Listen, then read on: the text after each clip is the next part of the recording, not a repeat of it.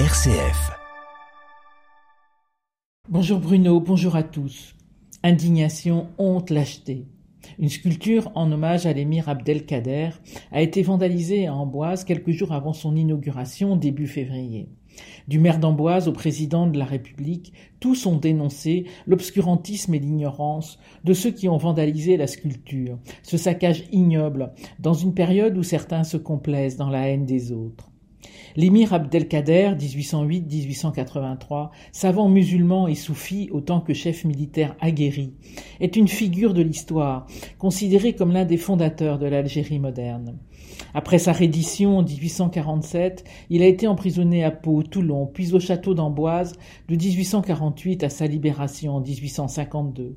Cet homme passerelle, comme le qualifie l'historien Benjamin Stora, qui avait proposé cette œuvre à la ville d'Amboise, s'exile ensuite à Damas, où il s'illustre en 1860 en défendant les chrétiens de Syrie en proie aux persécutions. Cet acte fera de lui un symbole de tolérance, et il sera récompensé de la Grand Croix de la Légion d'honneur. Quelques jours après cet acte imbécile, ignorant autant que violent, le 11 février dernier à Alger, Jean-Paul Vesco, jusque-là évêque d'Oran, devenait archevêque de la capitale algérienne. Et voilà ce qu'il disait. Je ne peux être évêque dans ce pays qu'autant que je peux le bénir, c'est-à-dire étymologiquement dire et vouloir son bien et celui de ses habitants. Nous partageons la joie et les peines des citoyens de ce pays, et nous, voulons être une Église pleinement citoyenne qui ne revendique aucun droit, sinon celui de pouvoir exercer ses devoirs et sa responsabilité de citoyen. C'est la couleur particulière du témoignage évangélique de notre Église, une Église placée sous ce signe de l'alliance avec ce pays et ses habitants. Notre Église en Algérie se veut aussi discrète, non par calcul ou par stratégie, ni même par obligation.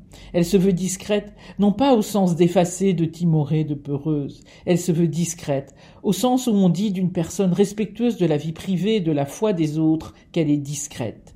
C'est la raison pour laquelle notre Église, dans son essence, n'est pas et ne peut pas être prosélyte.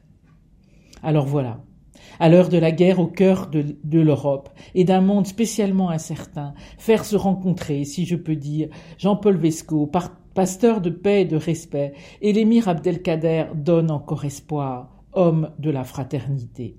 Pourquoi ne pas reprendre ce mot de l'émir devenu ami de la France? Ne demandez jamais quelle est l'origine d'un homme, interrogez plutôt sa vie, son courage, ses qualités, et vous saurez qui il est.